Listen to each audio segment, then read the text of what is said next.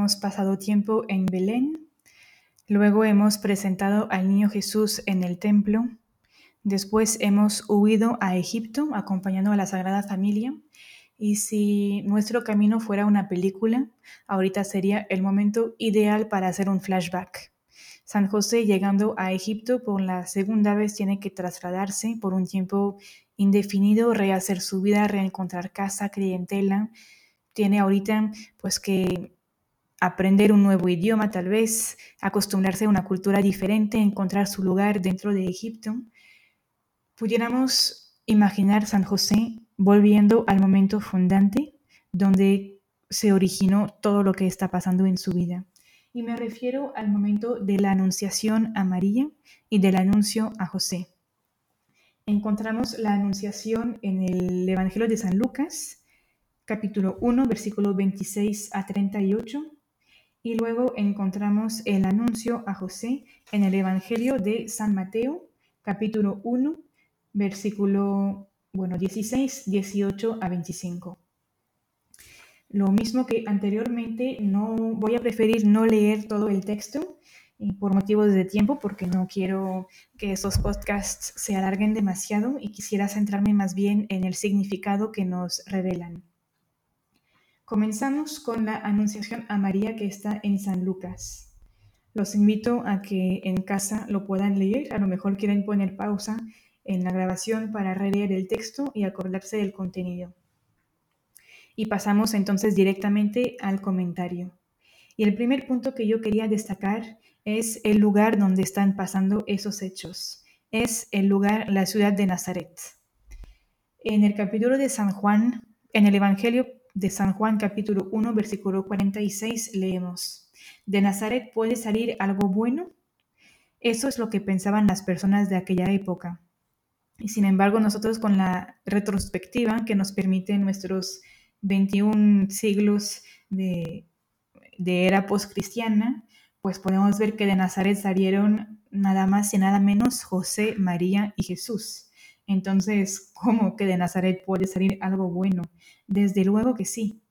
Eso sería una pequeña reflexión que pudiéramos hacernos. O bien, no sabemos mirar correctamente y no vemos lo que Dios ve, o bien se reafirma el modo de ser de Dios, de esconderse en lo sencillo, de abrazar la cotidianeidad de la vida, de no buscar privilegios, sino de ser uno más. Y por fin pudiera ser también una lección de que la santidad no depende de las circunstancias. Una vez más, como lo podemos leer en Romanos 8:28, todo contribuye al bien de los que aman a Dios. No nos imaginamos ni a José ni a María exigir a Dios condiciones de vida más favorables para poder ser la llena de gracia o un hombre justo. No, es dentro de sus circunstancias completamente ordinarias y poco gratificantes a los ojos humanos de la época que María llegó a ser esa llena de gracia y que José llegó a ser conocido como ese hombre justo. Por lo tanto, no hay excusa para la santidad. No esperemos a tener la edad, la edad ideal, no esperemos tener un carácter mejor formado, no esperemos unas circunstancias ideales que a la mera hora nunca llegan y no existen, sino que como José y María, aprender a florecer en donde Dios nos ha plantado, porque el santo sabe vivir lo que le toca y santificar lo que le rodea. En un segundo momento queremos detenernos un poquito en María y José, porque el Evangelio de Lucas nos comenta que José y María ya estaban desposados, es decir, que a pesar de todavía no llevar una vida común, José ya era considerado como el jefe de familia. José y María ya eran una pareja constituida y por lo tanto José tenía la autoridad en esta pareja. Eso nos indica que es justamente como pareja, como matrimonio, que José y María van a vivir y resolver las circunstancias que les toca, la visita del ángel y el anuncio de la llegada del Mesías. Pero detengámonos un momento en quién es María. María es la llena de gracia, así la llamó el ángel como mensajero de Dios. Y María, siendo la llena de gracia, no está desposada con cualquier hombre. Su esposo también es una gracia para ella. José también es una bendición para María en su vida. ¿Y cómo podría ser diferente? Si pensamos en María como esa hija predilecta de Dios, que Dios quiso preservar desde toda la eternidad del pecado original en previsión de su misión, ¿cómo Dios no pudiera escoger para ella un hombre, un esposo, también según su corazón? ¿Y quién es José? José se nos dice que es descendiente de David. Y el ángel habla de Jesús diciendo que el Señor Dios le dará el trono de David su padre. Por lo tanto, vemos en este pasaje que el ángel está dando por hecho de que José está asumiendo o asumirá la paternidad legal de Jesús. Parece que el ángel no lo pone en duda, no le dice a María, pregúntale a José a ver lo que le parece. No, Repite, repito otra vez ese versículo, el Señor Dios le dará el trono de David su padre. Y eso lo hemos visto en el primer encuentro, es por, es por José que se cumple esa profecía. Entonces pudiéramos preguntarnos aquí si no hay un dilema, porque María le responde, ¿cómo puede ser eso si yo no tengo relaciones con ningún hombre, si yo no conozco varón? Y vamos a intentar ahorita entender un poquito mejor esta frase. A veces nos cuesta eh, comprenderla en profundidad, seguramente por la manera como está redactada, por la distancia que tenemos con la cultura de la época, por lo que también conocemos, las ideas, los conocimientos que tenemos. ¿Cómo puede ser eso? Pues por una parte, en el Antiguo Testamento conocemos otros casos de mujeres que no habían tenido hijos, normalmente por caso de esterilidad, y después del anuncio de un ángel, el embarazo llega de manera milagrosa, de manera providencial, pero podemos referirnos a Sara, la esposa de Abraham, o bien también a Ana, la madre de Samuel. También pudiéramos pensar en la madre de Sansón. Por lo tanto, cuando María dice, ¿cómo puede ser eso si yo no tengo relaciones con ningún hombre? María no se refiere a una incapacidad en el pasado, porque María conoce lo que Dios ha hecho en el Antiguo Testamento y si fuera una cuestión de capacidad, incapacidad o esterilidad, María eh, pues se... Em, pues creería o confiaría directamente en la, en la palabra del ángel. Aquí no es una cuestión de confianza o, o de resolver una dificultad. Más bien su objeción va hacia el futuro. No tiene la intención de conocer un hombre, no tiene la intención de tener relaciones. Ella ya ha hecho una decisión de vivir en virginidad. Y ahí viene una aparente complicación o también una vía de solución, porque María siendo desposada no podía asumir esta decisión sin el consentimiento de su esposo, lo cual nos lleva a darnos cuenta, primero, que José conocía la disposición de María, segundo, que consentía a su disposición, tercero, haciéndose así guardián y protector de la virginidad de María, cuarto, haciendo suyo este mismo estilo de vida.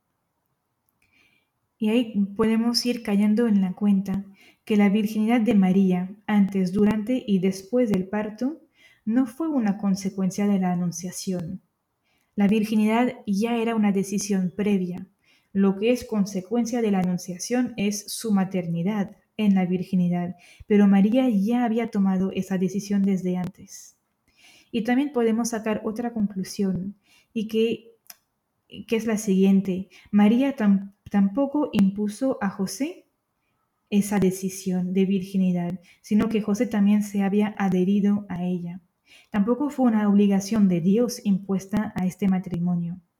Nunca hemos visto en la Sagrada Escritura, y si me equivoco, repórtense por favor, nunca encontramos un ejemplo, un episodio en que Dios imponga su voluntad sobre el hombre, porque Dios es demasiado respetuoso de nuestra libertad. Desde las primeras páginas de Génesis hasta las últimas páginas del Apocalipsis, Dios respeta al hombre y no hay nada más ajeno a él que imponernos algo. Por lo tanto, nos damos cuenta que José y María eran una pareja consagrada por decisión mutua. Estaban unidos en esa decisión de consagrarse en el matrimonio y en la virginidad a Dios. Ahí sería pues tal vez una pequeña consolación, un pequeño consuelo para aquellas parejas que conocemos o tal vez que somos nosotros que estamos llevados a veces a vivir una vida de abstinencia. Eh, puede ser muy doloroso para, eh, las, para algunos matrimonios que se dan cuenta de una situación que pueden tener eh, sea por salud, sea por espiritualidad, por moral, sea, por, sea el motivo que sea. Eh, no entro aquí en detalles. Y a veces algunas parejas deciden llevar su vida de matrimonio en contingencia, en abstinencia, perdón, en contingencia nada, en continencia, en abstinencia. Pues ver aquí el ejemplo de José y María que vivieron esa misma realidad. Es una pareja que se consagra en virginidad a Dios es una mentalidad algo revolucionaria en la cultura del momento, que valorizaba mucho la fecundidad por el anhelo y la participación que eso representaba en la llegada del Mesías. Sin embargo, también había un movimiento eh, dentro, dentro de los esenios que ya tenían esa tendencia, esa costumbre de ir consagrando la propia virginidad y fecundidad en el matrimonio, como una manera de consagrar a Dios lo más hermoso que tenían para pedirle eh, que se apresure en enviar el Mesías. Consagrar entonces a Dios la propia fecundidad para suplicarle que envíe a su Cristo. Y en ese sentido vemos que el deseo espiritual de José y María, un deseo espiritual que luego se concretiza en opciones de vida muy concretas, hicieron posibles la venida del Mesías, la venida de Cristo. Cristo Jesús necesitaba un padre, una madre que lo pudieran acoger para tener esa experiencia de familia y pues lo tiene y lo recibe, lo encuentra con, con José y con María. La respuesta de María es hermosa. Yo soy la servidora del Señor, que se cumpla en mí lo que has dicho. Y Jesús se encarnó en ella. Acoge y acepta con todo su ser como sierva del Señor. Queremos ahorita detenernos en la respuesta de José que encontramos en Mateo, como lo dije anteriormente, versículo capítulo 1. Quisiera leer el versículo 16 y luego eh, se puede seguir el pasaje del versículo 18 a 25. Jacob fue padre de José, el esposo de María, de la cual nació Jesús, que es llamado Cristo. En los versículos anteriores se ha leído toda la genealogía de Jesús y ahí tenemos varios indicios. Primero, José es presentado como hijo eh, y, como esposo, como hijo de una larga eh, genealogía, es hijo de Jacob, pero es hijo de David, es hijo de Abraham, es decir, transmite eh, toda la, todo el bagaje de la fe israelita, de la fe hebrea a su familia, y luego se representa como esposo de María. Aquí se reafirman luego en el pasaje varios elementos.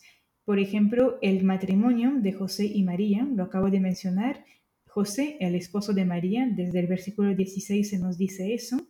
En ese sentido, mm, Mateo confirma, reafirma lo que también explicó y presentó Lucas. También se confirma que Jesús fue concebido por obra del Espíritu Santo, porque se nos muestra María, de la cual nació Jesús, es una voz pasiva que pone de relieve la intervención divina y la ausencia de intervención humana en, en su nacimiento. También que José es un hombre justo, lo hemos comentado en otro momento. Y, luego queremos centrarnos entonces en el discernimiento de José, cómo José reacciona una vez que el ángel del Señor se le aparece en sueño y le dice, versículo 20, José, hijo de David, no, toma, no temas recibir a María, tu esposa, porque lo que ha sido engendrado en ella proviene del Espíritu Santo. Anteriormente, em, se nos ha dicho que José, versículo 19, su esposo era un hombre justo. Y noten que se nos dice que José es justo antes de llegar a su decisión, antes de terminar su discernimiento. Por lo tanto, se nos está dando aquí un indicio. José es un hombre que hará un buen discernimiento porque buscará hacerlo según el corazón de Dios. El objeto del discernimiento no es sobre la integridad de María, Muchas veces nos quedamos en la frase no quería denunciarla públicamente, un poco como si José estuviera entre la espada y la pared, aplicar la ley según la, y denunciar a María, la ley según la cual las mujeres eh, embarazadas fuera del matrimonio debían eh, pues ser lapidadas y morir por la lapidación, tanto ellas como el hijo que llevaban dentro en sus entrañas. Pudiéramos pensar que José estaba en conflicto entre las dudas hacia María y su obligación moral de aplicar la ley. Hemos visto también anteriormente cómo José eh, era un fiel observante de la ley, pero en realidad esta posición tiene sus límites, bendito Dios, y vamos a intentar explicarlas ahorita. Primero vamos a quitar una idea que tenemos. La ley de matar a las mujeres adúlteras ya no se ponía en práctica de manera sistemática en el momento de la encarnación.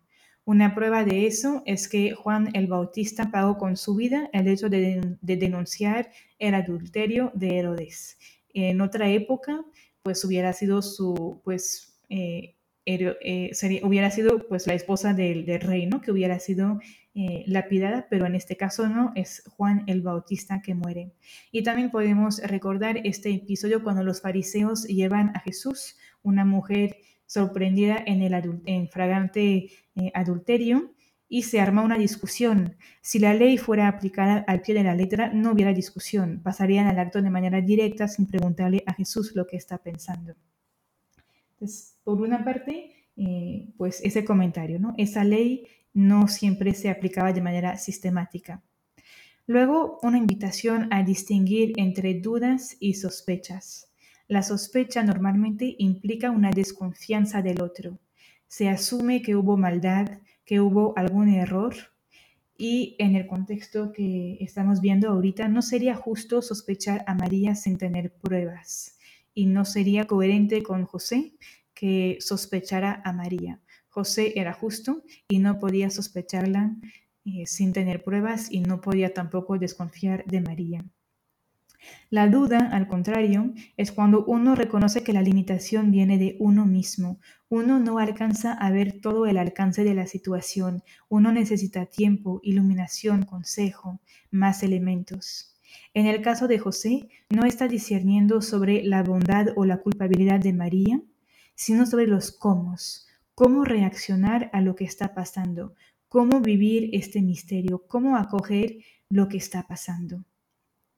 Ahí pudiéramos decir que San José se convierte en el patrono de la interioridad, de la interiorización, del discernimiento espiritual. Nos dice el texto que José resolvió abandonarla en secreto. Y ese versículo también a veces eh, refuerzan las ideas que yo mencioné anteriormente, ¿no? ¿Será que tuvo sospechas, dudo de María, no supo si María eh, era íntegra o no? Sin embargo, cuando José se retira en Dios, cuando se menciona resolvió abandonarla en secreto, podemos poner este versículo en paralelo con otro versículo que sale un poquito más adelante en el capítulo 6 de Mateos, versículo 6. Tú, en cambio, cuando ores, retírate a tu habitación Cierra la puerta y ora a tu Padre que está en lo secreto, y tu Padre que ve en lo secreto te recompensará. Se está repitiendo esta palabra en secreto. Y veamos que entre Mateo capítulo 1 y Mateo capítulo 6, pues son, es poquita diferencia. Y, puede ser que el capítulo 6 no se ilumine sobre el capítulo 1. Cuando José resuelve abandonar a María en secreto indica más bien una actitud de recogimiento. José se retira delante de Dios, en su corazón, en su conciencia, y abandona entrega a su esposa bajo la mirada de Dios. Es dentro de este clima de desprendimiento, de discernimiento que San José está buscando resolver la situación. Podemos entonces contrastar este momento con otros dos pasajes. Un pasaje lo encontramos en Génesis capítulo 3, paréntesis, es uno de mis capítulos, pues no diría favoritos, ¿verdad? Porque es un drama, es el drama del pecado original, pero hay tanto contenido que podemos sacarle que sería pues un tema para otro momento. Pero recordemos un momento lo que está pasando en ese momento. Adán y Eva han sido creados de manera muy buena, eh, por Dios. Dios los ha colmado de bienes, de confianza, de amor, les ha entregado la creación para su sustento, su vida, su felicidad. Y Patatus capítulo 3 conocemos la historia, la serpiente seduce a Eva, Eva agarró la fruta y comió y se la dio de comer a su esposo. Adán y Eva se escondieron de Dios. Adán acusó a Dios y acusó a Eva delante de Dios. Y aquí tenemos algo muy diferente en el relato que hemos leído en el anuncio de, de José, a José. Vemos a María que recibe el anuncio del ángel. María había ofrecido y consagrado su, con su virginidad. No es como Eva que agarra la fruta. María recibe el anuncio del ángel. María, en vez de esconderse de Dios, está bajo la sombra del Espíritu Santo. José, en vez de esconderse también de Dios como lo hizo Adán, se retira en secreto delante de Dios. Y José cubre a María de las miradas y curiosidades de los hombres. En vez, como lo hemos dicho, Adán, cuando Dios le pregunta, ¿dónde estás? Me escondí, tenía miedo, pero ¿por qué tenías miedo? Es que la mujer que tú me diste me dio de comer. Ahí no tenemos a José que acusa a María delante de Dios. La mujer que tú me diste se quedó embarazada por, el, por lugar del Espíritu Santo, como me dijo. ¿Y cómo es eso? No. José cubre a María de las miradas y curiosidades de los hombres de su tiempo y se recoge en Dios. La encarnación se esconde entonces dentro de una pareja que vive el respeto, la comprensión y su oración delante de Dios. Otro pasaje del Antiguo Testamento que entonces sería más idóneo para describir la experiencia de José es la experiencia de la zarza ardiente. Nos acordamos como Moisés estaba caminando por las montañas con su rebaño, se dio cuenta de que una zarza estaba ardiendo, no entendía lo que estaba pasando, se cubrió el rostro, quitó sus sandalias para acercarse a ver lo que estaba pasando. Aquí pasa lo mismo. José entiende que lo que está pasando con María es algo misterioso, es algo grandioso, es algo que viene de una intervención divina. Y, San José no quiere interferir con los planes de Dios. San José no duda de María, más bien se está preguntando lo que debe hacer para no interferir con los planes de Dios. Y es por eso que entrega a su esposa a Dios para que Dios decida lo que mejor le parezca. Es cuando el ángel le aparece en sueños a José no para decirle lo que tiene que hacer, sino para confirmar su decisión. Y aquí recargamos lo que hemos visto anteriormente. Dios no le impone nada a José, Dios no le impone nada a María, no les dicta paso por paso lo que tienen que hacer. El ángel es enviado a José para confirmar su decisión una vez que como jefe de familia ha llegado a una conclusión pudiéramos pensar, pues el ángel se hubiera aparecido antes, ¿verdad? Para ahorrarle a José tanto trabajo y tanta, pues tantos nudos en la cabeza para ver lo que tenía que hacer, pero no. Dios honra a José, respeta su autoridad como padre de familia y confirma su decisión. No tomas, no temas tomar a María tu mujer, no temas tomar a María tu esposa. José escogió conservar a María como esposa. Más adelante también, como Jesús dirá en la cruz a Juan de tomar a María su madre, pues aquí pudiéramos pensar, si Jesús entregó a su madre al discípulo amado, pues a quién habrá entregado Dios Padre a esa misma María, pues encontró el mejor hombre que pudiera haber existido. José es el hombre justo, el hombre íntegro según el corazón de Dios, como ya lo hemos eh, comentado en varias ocasiones.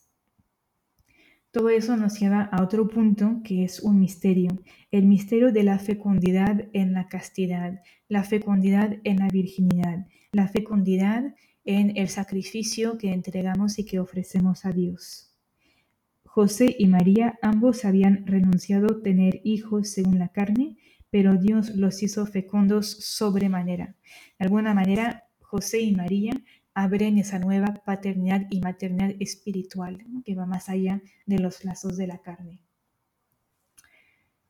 Algunas aplicaciones que tal vez nos pudieran eh, ayudar a profundizar Y la verdad son poquitas. Creo que ahí es una invitación más bien a contemplar el misterio, sobre todo si algunas ideas eran nuevas o diferentes. Ese hecho de que José no está dudando de María, sino que más bien está discerniendo la manera como acoger este misterio, cómo posicionarse.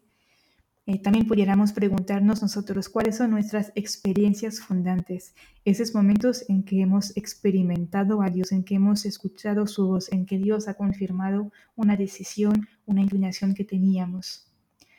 Podríamos también preguntarnos, eh, ¿cuál es mi Nazaret? En la meditación anterior preguntábamos, ¿cuál es mi Egipto? Pues ahorita, ¿cuál es mi Nazaret? ¿Cuáles son esas situaciones pobres de mi vida de las cuales dudo que pueda salir algo bueno? ¿Cuáles son las excusas que pongo a veces en mi respuesta a Dios? ¿Y a qué me invita Dios en este momento? ¿De qué manera puedo yo descubrir su presencia en esas cosas que tal vez para mí aparecen como insignificantes? Y le quiero presentar mi vulnerabilidad, le quiero pedir su gracia para que Él venza, venzca mis resistencias. Y queremos aprender también a discernir el paso de Dios en nuestra vida. Por fin quisiera eh, también hacer una pequeña lectura de los textos del Papa Francisco en su carta eh, Patris Cordi. Y lo podemos ir leyendo, por ejemplo, en Padre en la sombra. Nos dice así, ser padre significa introducir al niño en la experiencia de la vida, en la realidad, no para retenerlo, no para encarcelarlo, no para poseerlo, sino para hacerlo capaz de elegir, de ser libre, de salir. Quizás por esta razón la tradición también le ha puesto a José, junto al apelativo de padre, el de castísimo. No es una indicación meramente afectiva, sino la síntesis de una actitud que expresa lo contrario a poseer. La castidad está en ser libres del afán de poseer en todos los ámbitos de la vida. Solo cuando un amor es casto es un verdadero amor. El amor que quiere poseer al final siempre se vuelve peligroso, aprisiona, sofoca, hace infeliz. Y ahí pudiéramos seguir leyendo también. La felicidad de José no está en la lógica del autosacrificio, sino en el don de sí mismo. Nunca se percibe en este hombre la frustración, sino solo la confianza.